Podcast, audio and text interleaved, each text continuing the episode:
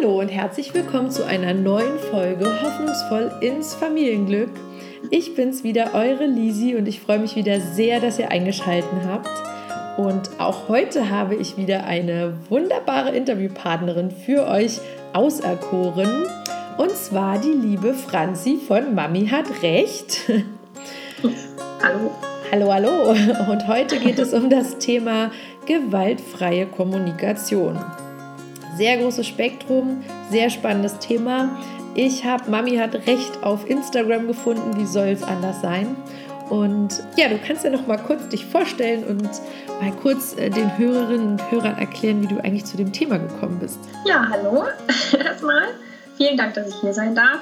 Ich bin Franziska. Ich bin seit 2017 in Elternzeit. Eigentlich bin ich Rechtsanwältin vom Beruf, aber beschäftige mich eben schon seit geraumer Zeit in der Elternzeit mit Kinderthemen und da eben ganz speziell viel mit äh, der Kommunikation mit Kindern. Drauf gekommen bin ich eigentlich eher aus dem Alltag heraus, weil man dann doch viel sieht, viel erlebt und auch viele Ratschläge kriegt von professionellen oder unprofessionellen Personen. Hm. Ja, und äh, ich dann immer hinterfragt habe, was, wie viel Sinn die machen. Irgendwann habe ich festgestellt, dass es eine Grundhaltung gegenüber Kindern gibt, die ich nicht so gut finde. Genau. Die da wäre? die da wäre, dass man Kinder sehr oft ziemlich von oben herab behandelt. Hm. Und deswegen habe ich angefangen, auf Instagram Posts zu erstellen, die das aufdecken könnten und gleichzeitig Vorschläge bieten, wie man es anders machen könnte. Alternativen anbieten, genau. Also du machst genau. es ja sehr humorvoll hier und da. Ich erinnere mich an den einen der letzten Posts, den ich sehr schön fand. Du zeigst den Eltern so ein bisschen oder versuchst so ein bisschen auf eine witzige Art und Weise so den Spiegel vorzuhalten. Da gab es jetzt in den letzten Wochen einen Post, da schriebst du irgendwie, dein Mann sagt zu dir, nein Schatz, du darfst erst in zwei Stunden wieder was essen. Ja. Und wenn man das so liest, dann denkt genau. man so, hä, sind die bekloppt? so, ja. so, genau, also ich gehe in die Küche und habe großen Hunger und möchte mir ein Brot machen. Und da steht aber mein Mann und sagt, nein, es gibt erst in zwei Stunden wieder was. Ja.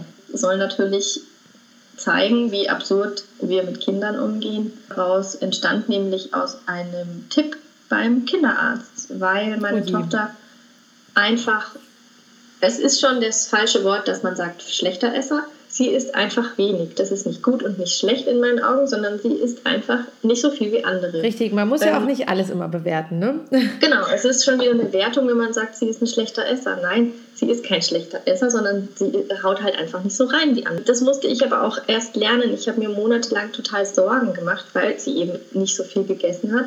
Habe das eben auch beim Kinderarzt erwähnt und dann vielen so Sätze wie, ja, die muss man halt einfach mal aushungern, dann isst die schon.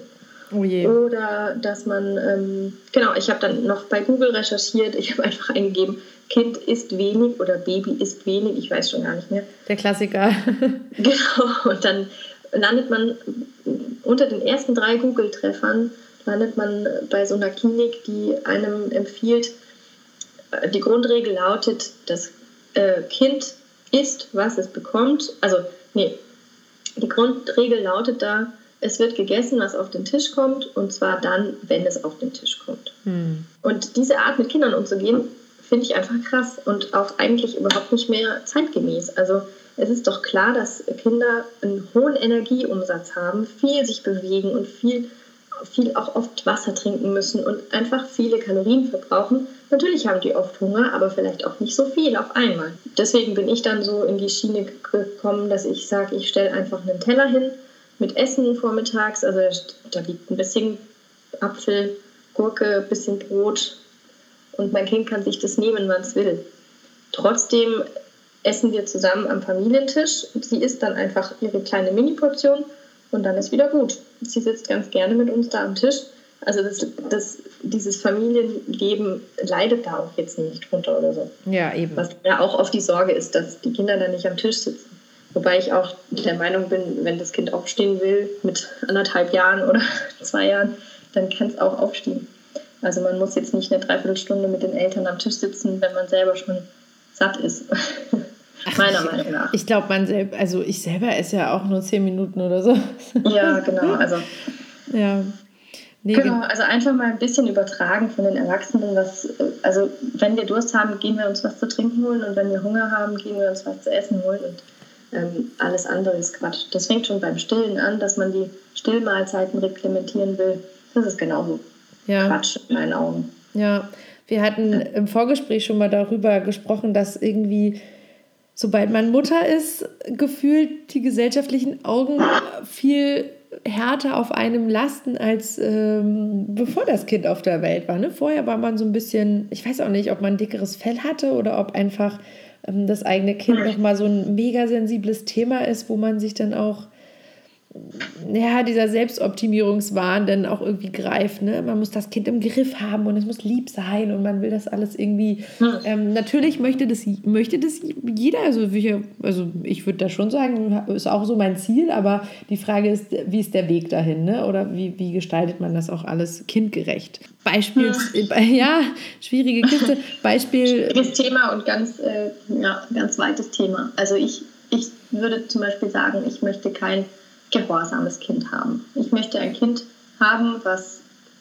mir die Meinung zur, zu meinen Vorschlägen mitteilt. Mhm, ja, mhm. ähm, es gibt natürlich Regeln immer und es gibt auch Ausnahmen. Also es gibt zum Beispiel muss man auf der, auf der Straße an der Hand laufen und so weiter. Also es gibt es Situationen, wo es einfach Gefahren gibt und dann gibt es auch Regeln, aber ich muss nicht unbedingt haben, dass das Kind spielt und ich schnips mit dem Finger und sage, so, wir gehen jetzt ja. und es steht parat, mhm. weil es einfach Gehorsam gelernt hat und also das will ich auf keinen Fall. Mhm.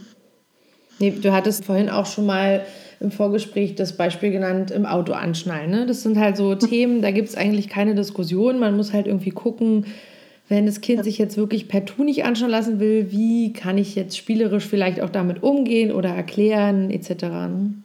Ja, ist wirklich schwierig. Also ich kann auch verstehen, wenn man da am Rande der Verzweiflung kratzt. Also, ja, total. Ähm, es ist beim Anschnallen das Thema, beim Zähneputzen, äh, Sonnen Sonnencreme ist genauso. Das sind so Sachen, die Gefahren abwenden sollen, die dann aber in die körperliche Selbstbestimmung vom Kind eingreifen. Also eine Zahnbürste in den Mund ist einfach ein Fremdkörper im, im Mund wenn man sich dagegen wehrt und das dann aber trotzdem gemacht wird, dann ist das in meinen Augen Gewalt. Ist dann echt schwierig, wenn man Phasen hat, wo das Kind einfach nicht kooperiert. Ja. Äh, Gibt es ja immer. Mhm. Beim Anschnallen ist es das Gleiche. Also unsere Tochter zum Beispiel kann gar nicht Autofahren leiden. Also die, der, oh die mhm. ist, ähm, der wird es einfach schlecht im Auto. Mhm. War schon immer so. Und das Anschnallen kommt noch hinzu.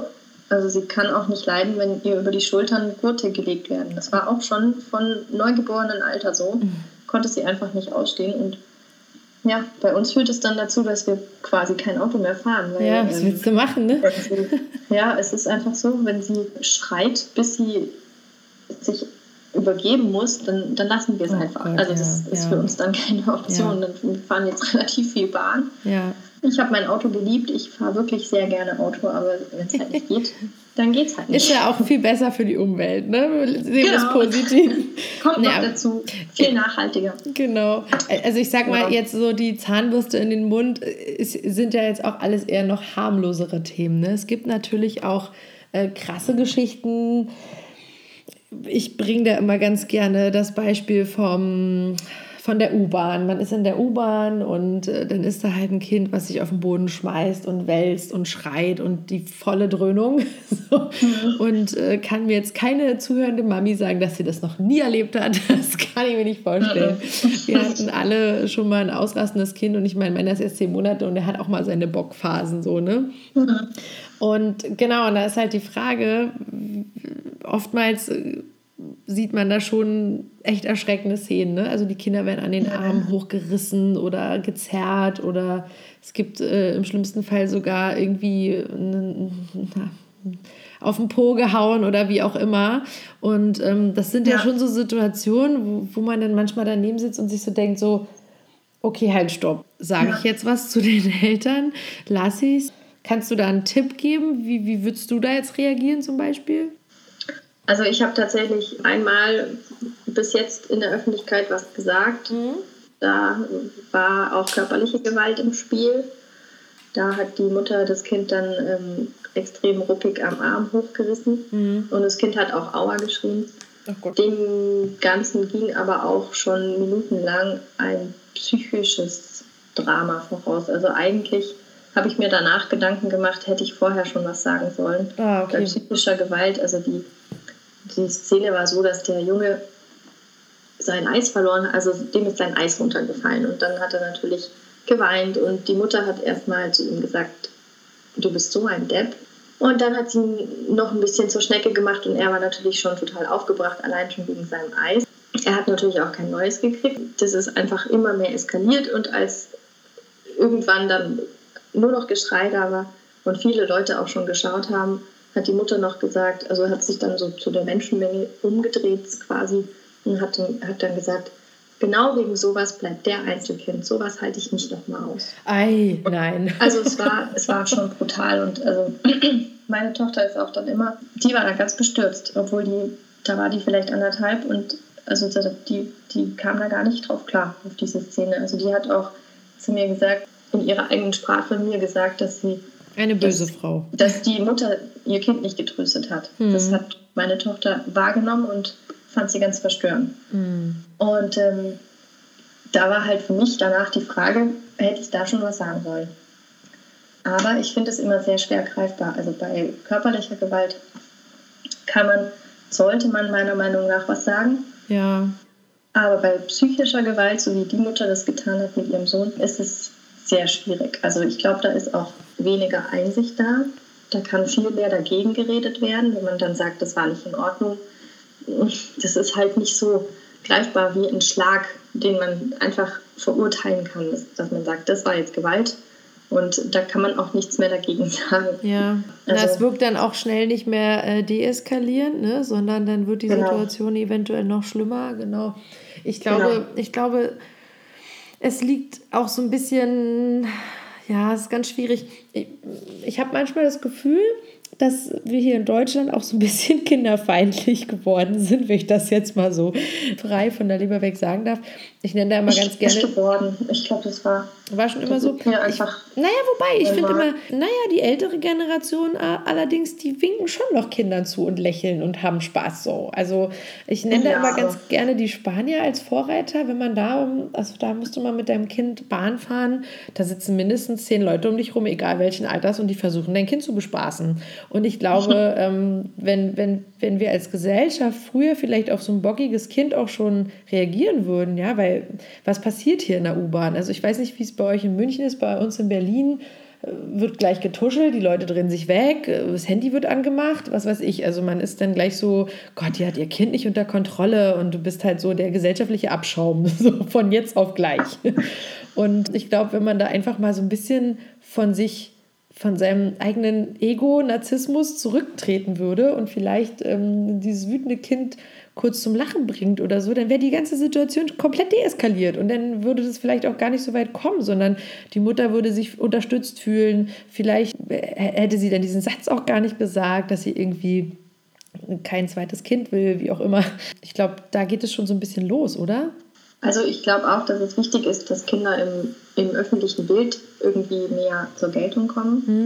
Mhm. Und dass es auf jeden Fall auch eine Rolle spielt bei den Eltern im in dieser Situation, wenn das Kind nicht funktioniert, in Anführungszeichen, ja. in der Öffentlichkeit und sich zum Beispiel auf den Boden schmeißt, dass dann gleich innerlich das Gefühl aufkommt, oh je, wie peinlich. Ja. Alle gucken, ich habe mein Kind nicht im Griff, äh, niemand hat Verständnis für mich.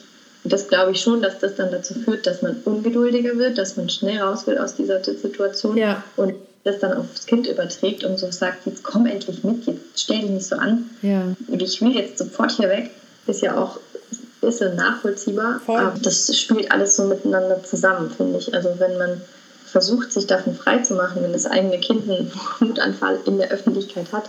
Was nicht leicht ist, ja, ja. Okay, alle Kinder haben das. Ich gehe jetzt runter zu meinem Kind, ich blende alle aus, ich schaue nur mein Kind an und gucke, was eigentlich das Problem ist, wie ich äh, helfen kann, dann ja. ist das, das ist viel einfacher. Ja. Und dann löst man das auch. Du bist ja eigentlich ursprünglich Rechtsanwältin, richtig? Richtig. genau. Gut gewählter Name, auch Mami hat recht. Auf Instagram verlinke ich auch gerne mal in die Show Notes.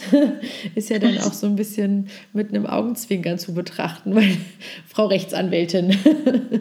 ja. Aber ähm, du hast äh, jetzt in deinem Job keine Touchpoints mit dem Thema Kindesgewalt oder irgendwie in der Richtung, ne? Nee, hatte ich nie. Also meine Kanzlei ist eher wirtschaftlich ausgelegt und die Themen, über die ich jetzt auf Instagram schreibe, die haben sich tatsächlich erst in der Elternzeit ergeben. Okay, ja, spannend. Ja, vorher mhm. beschäftigt man sich auch weniger damit. Ich meine, jetzt geht es ja auch nicht wirklich mehr darum, ob man ähm, das böse Wort Scheiße mal sagt, sondern ähm, es ist ja auch so ein Prozess. Ne? Ich, ich ertappe mich ja auch manchmal bei Sachen, wo ich denke so, ach Mist, das hättest du eigentlich jetzt auch besser regeln können. Man lernt ja auch aus den Situationen und äh, im, im, besten Fall kann man dann schneller entgegenwirken beim nächsten Mal. Und Klar, also ich habe meine Ideen auch daher, dass ich entweder selber irgendwas sage, wo ich dachte, wo ich hinterher denke, oh Gott, hätte man auch anders machen können oder dass ich eben einfach Sachen sehe, über die ich mir dann Gedanken mache. Gar nicht irgendwie abschätzig, sondern ich, ich grübel einfach drüber, wie ja. kam das jetzt vielleicht beim Kind an oder wie könnte man das anders ausdrücken, dass es vielleicht kindgerechter oder, oder wertschätzender gegenüber dem Kind ist. Ja. Zum Beispiel, also mit Sprache fängt ja wirklich alles an. Das hat einfach eine unglaubliche Macht, ob du, das Kind fällt einfach von der Schaukel und du rennst hin und sagst, nichts passiert, hab's gesehen, ist gar nichts gewesen. Oder ob du das Kind aufhebst und sagst, hast du dir wehgetan? Was ist denn passiert? Ich habe es gesehen, das sah irgendwie, oder ja, und das reicht ja dann schon. Und dann sagt man, und dann ist die Message ganz anders. Also man hört dem Kind dann zu, man nimmt es wahr und das ist einfach ein völlig anderer Umgang, allein durch die Sprache, finde ich. Mhm, ja, man erlebt es ja auch häufig, dass über die Kinder in der dritten Person gesprochen wird. Das ist ja eigentlich auch so ein absolutes No-Go, ne? Also es kommt natürlich automatisch vor, sobald man sich auf dem Spielplatz oder sonst irgendwie trifft mit einer anderen, mit anderen Eltern, ist ja klar, ich meine, worüber redet man denn sonst als über die Kinder? die sind ja auch meistens dann anwesend deswegen habe ich auch so ein paar Posts verfasst, wo ich Vorschläge mache, wie man über Kinder spricht oder auch eine Checkliste verfasst, wo man sich vorher selber mal kontrollieren kann, wie rede ich über mein Kind. Also erstens ist es anwesend, zweitens würde ich so über meinen Partner sprechen, drittens würde ich wollen, dass so über mich gesprochen wird. Natürlich hat man als Eltern aber auch einen Bedarf, sich auszutauschen, aber ich finde, es kommt einfach immer auf den Ton an. Also betrete ich eine fremde Wohnung und sage, sorry, dass wir zu spät sind, äh, der Herr musste noch äh, eine riesen Wurst in die Windel knallen. Ja. Oder sage ich, sorry, wir sind zu spät. Ja. Wir mussten noch mal wickeln. Oder einfach gar nicht das Wickeln erwähnen. Also ja. man merkt wahrscheinlich, was ich meine. Ja. Oder ähm, dass man sagt, oh, ich bin so müde, der hat mich die ganze Nacht terrorisiert. Oder man sagt, ich bin so müde, wir haben momentan schwierige Nächte. Ja, genau. Mhm. Also da sage ich auch, ich bin müde, ich tausche mich aus. Ich, ich, das muss ich ja auch. Ich muss ja auch mal reden und sagen, ich bin total müde und ich möchte jetzt jammern. Darf man auch. Aber eben Würdevoll. nicht in Anwesenheit. Würdevoll. Zumindest, dass man sagt, der terrorisiert mich und der lässt mich nicht schlafen. So als, als wäre es Absicht vom Kind. Ist es ja nicht. Ja, genau. Definitiv nicht. Das stimmt. Das bringt mich gerade zu dem allzeit be beliebtem Thema, wollte ich gerade sagen. Also es gab ja jetzt irgendwie gefühlt diesen Sommer in Mamiforen kein anderes Thema als die Doku Elternschule. Mhm. Ich würde jetzt am liebsten sagen, wer die nicht gesehen hat, die verlinke ich gerne in den Shownotes, aber das werde ich lassen. Ihr könnt es ja. gerne mal googeln und euch die bitte ansehen. Es ist, glaube ich, für jedes Elternteil schon ja doch interessant. ja, jetzt wollte ich aber trotzdem mal mit dir darüber sprechen wie du das aufgenommen hast. Also kannst du ja mal kurz äh, noch in, mit deinen Worten beschreiben, worum es da geht und was wir beide im Vorgespräch schon festgestellt haben, kritisch finden an der ganzen Geschichte.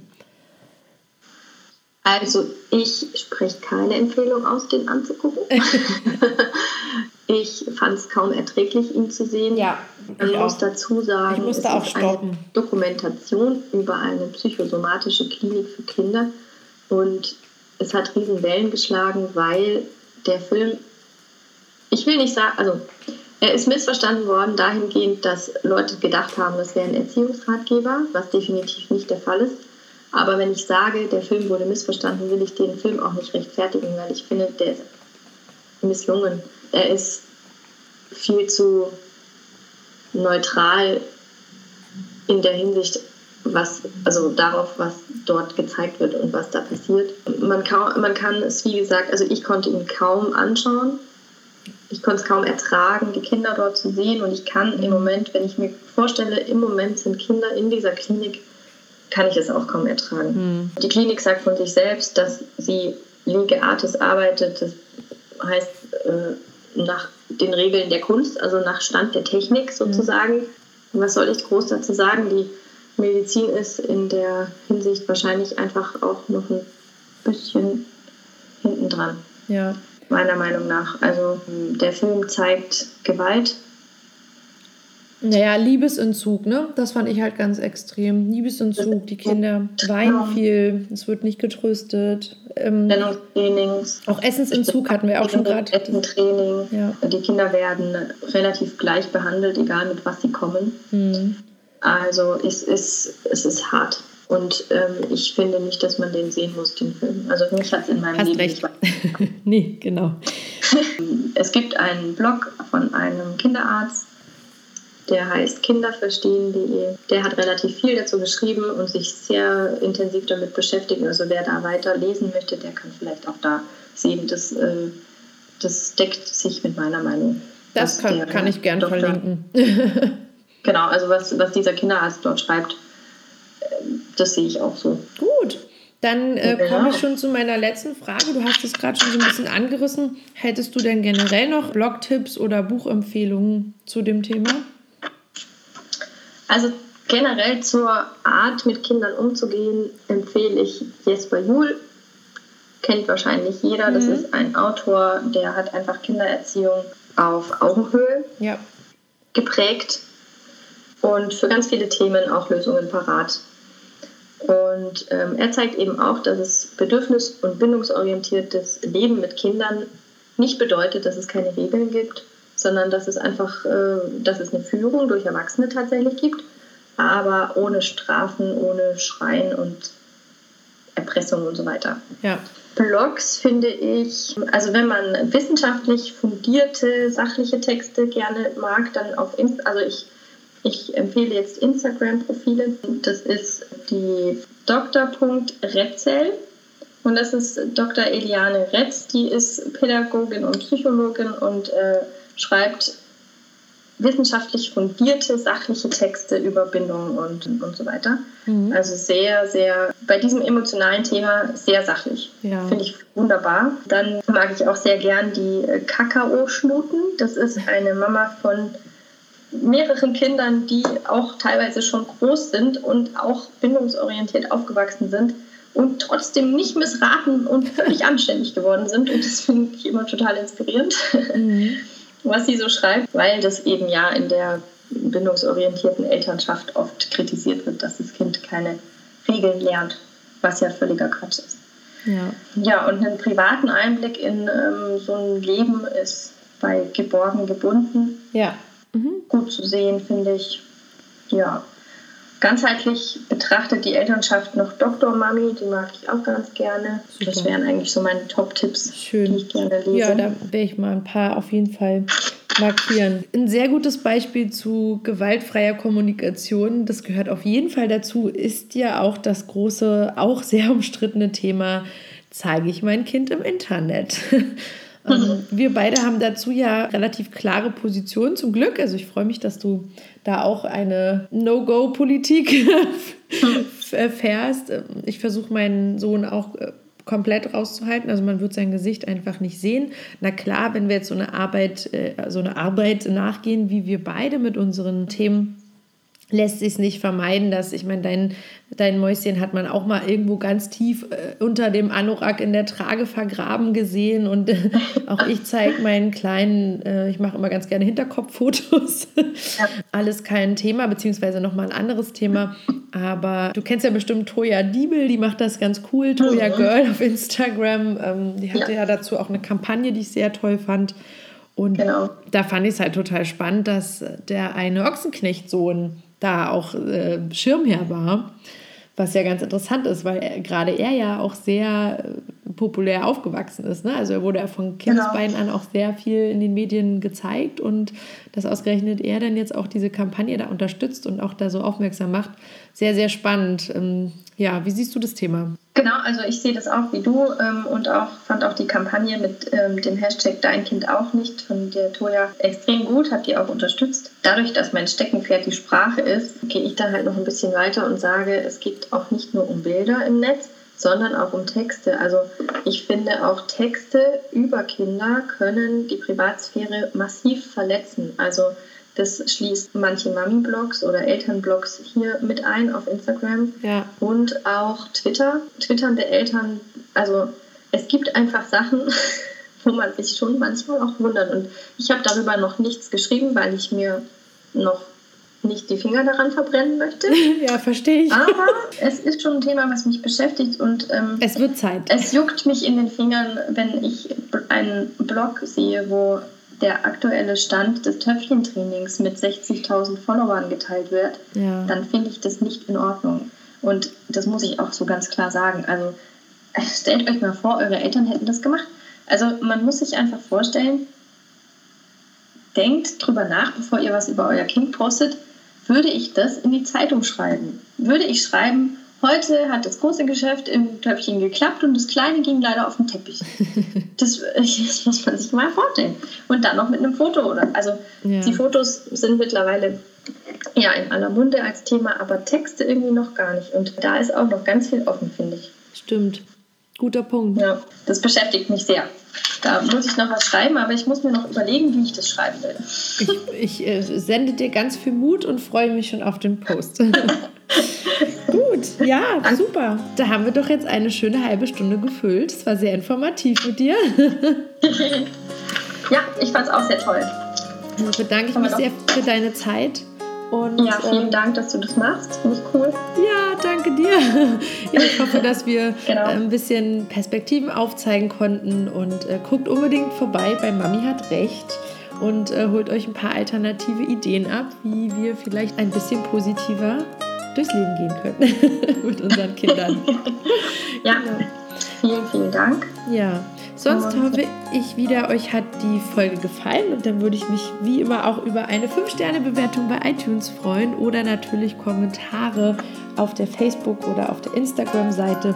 Wenn ihr noch Fragen zur Franziska habt, dann leite ich die natürlich gerne weiter. Die beantworten wir dann auch. Ich sage nochmal Danke und wir hören uns hoffentlich alle nächste Woche wieder mit einem neuen Thema. Bis dann!